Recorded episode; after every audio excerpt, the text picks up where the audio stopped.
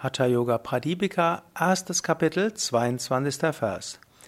Savye dakshina gulpam tu prishta parshveni yojayet dakshine pi tatasavyam gomukam gomukar kritihi.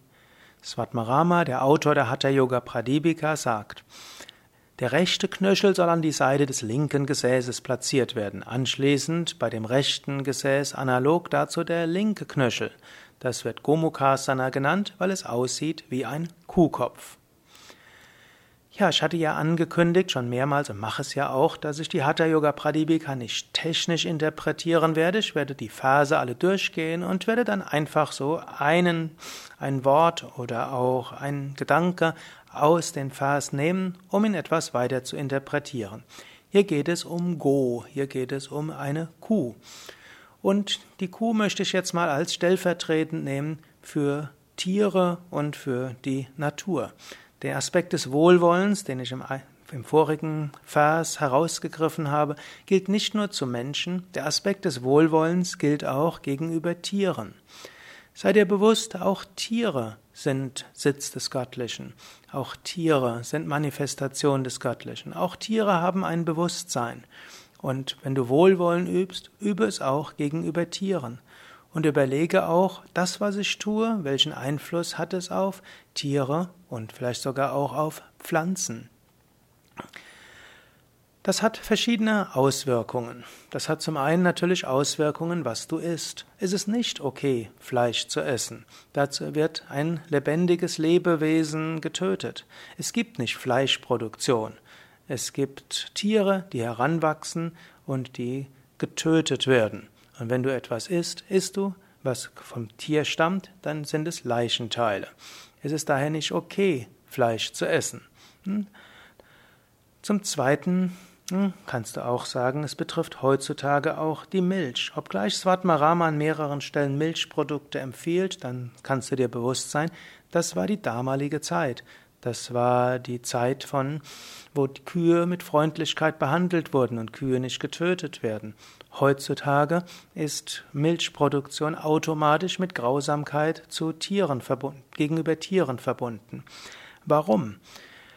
Um Milch zu haben, brauchst du Kälber. Also ein Kuh muss jedes Jahr ein Kalb bekommen, nur dann gibt es Milch. Was machst du mit den, was werden mit den Kälbern gemacht? Eine Kuh hat ein Lebensalter von 30 Jahren. Angenommen, du willst, oder eine Lebenserwartung von 30 Jahren. In der normalen Milchproduktion und auch in der Ökomilchproduktion werden die Kühe nach sechs bis acht Jahren getötet. Das heißt, danach nach zehn Jahren, nach sechs bis acht Jahren ist die Milchproduktion weniger, nach zehn bis 15 Jahren hört sie ganz auf. So ähnlich ja auch wie beim Menschen. Frauen nur bis 40 Jahre hm, Kinder bekommen können und dann können sie aber noch 40 Jahre weiterleben. So ähnlich ist es durchaus bei Kühen. Ich möchte jetzt nicht Menschen beleidigen, indem ich sie mit Kühe vergleiche.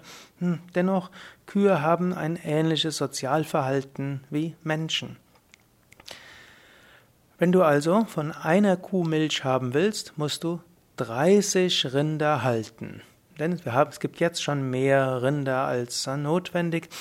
Jede, du kann, musst also, egal ob männlich oder weibliches Kalb, 30 äh, Kälber, 30 Rinder musst du halten, um von einer Kuh Milch zu bekommen, wenn du Tiere nicht töten willst. Und daraus wird schon klar, ökonomisch und ökologisch ist Milch heute nicht mehr zu produzieren.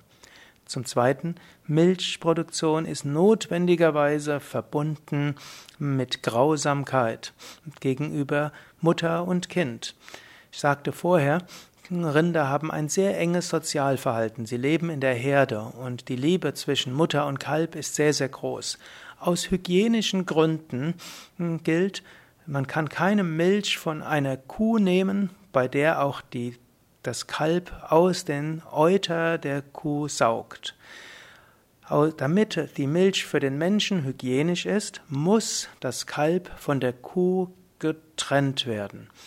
Und das ist etwas ganz Grausames. Wer jemals auf einem Biohof war oder allgemein auf einem Hof, wo direkt nach der Geburt oder einen Tag später das Kalb von der Kuh getrennt wird, wird die Schreie, die die Kuh zu dem hat, nicht vergessen und wird das Schreien der Kälber auch nicht vergessen.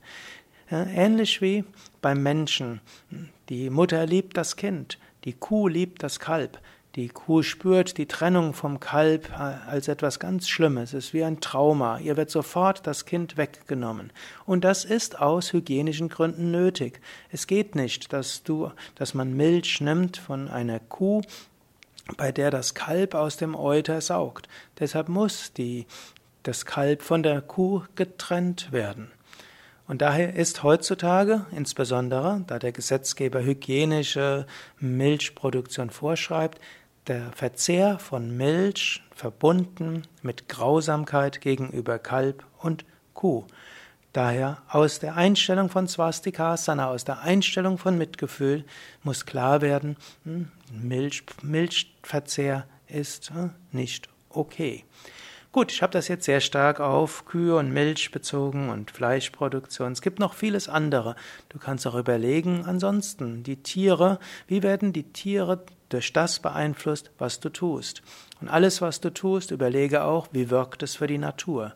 Die Einstellung eines Yogis sei die Einstellung von Mitgefühl und sei Bewusstheit, dass das, was ich tue, auch auf andere wirkt. Und die, der Versuch, dass das, was du tust, auch tatsächlich so gemacht ist, dass es eine positive Kraft ist.